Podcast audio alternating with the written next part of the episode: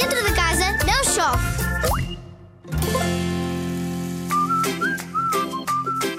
Contador de histórias, mas que grande seca que estás a apanhar fechada em casa. Olhas pela janela e também não te apetece ir brincar lá para fora. Já sei, vamos transformar-te num contador de histórias. Escolhe um dos teus livros preferidos e vais chamar a, a malta que vive contigo. Pedes-lhe que se sentem no sofá ou no chão e que fiquem em silêncio, porque o espetáculo vai começar. Senta-te à frente deles e prepara-te para te transformar num dos mais incríveis contadores de histórias que o planeta Terra já conheceu. Só tens de ler o livro com muita emoção, fazer vozes diferentes para cada personagem e criar suspense se for caso disso. Vão ficar todos de ouvidos à escuta, ansiosos pelo grande final. Quando terminares de contar a tua história, vais ver que já hão de, de ser quase horas de jantar.